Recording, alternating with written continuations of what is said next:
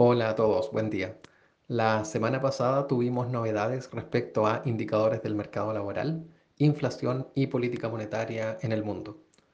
Partiendo con Estados Unidos, las minutas de la Fed revelaron que las autoridades coinciden en que se debe desacelerar el ritmo en las subidas en la tasa de referencia, esto principalmente por los riesgos que conlleva para el crecimiento económico, pero por otra parte también mostraron preocupación por dar una percepción errónea a los mercados financieros, sobre todo en un contexto en que la inflación continúa bastante elevada.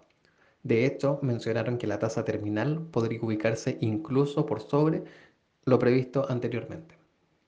Coincidió en este diagnóstico la directora gerente del FMI, quien señaló durante la semana que, a diferencia de China y Europa, la economía americana se mantiene resiliente, haciendo posible que se evite una recesión en el corto plazo.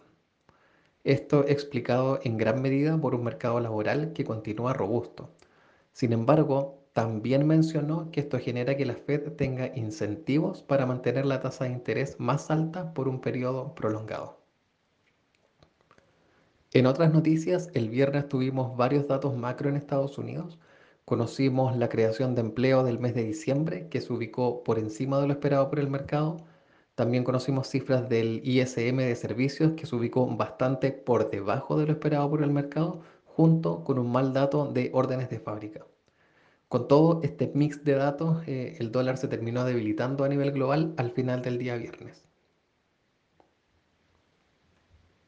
Por su parte, en Europa tuvimos noticias positivas con una inflación total de la eurozona que cayó más de lo esperado en diciembre.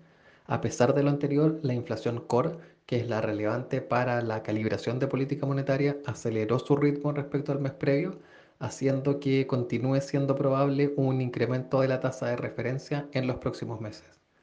Si bien la desaceleración en los precios de la energía ha generado menores presiones en lo reciente, la inflación de servicios y de bienes industriales continuó acelerando su ritmo, siendo esto un gran riesgo para los próximos meses. Finalmente, en Asia, las autoridades chinas informaron que la frontera entre el país y Hong Kong se reabrirá progresivamente desde el domingo 8 de enero y la noticia fue bastante bien recibida por los mercados. Por otra parte, el gobierno chino plantea adoptar nuevas medidas de apoyo al sector inmobiliario, centrándose en los actores más grandes, dada la tendencia a la baja que se está viendo en las ventas de vivienda. Las medidas incluyen la facilitación de préstamos y la creación de fondos propios de inversión inmobiliaria, entre otros.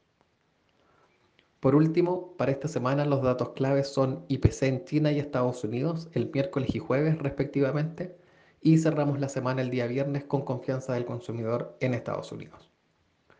Eso es todo por mi parte y que tengan una excelente semana.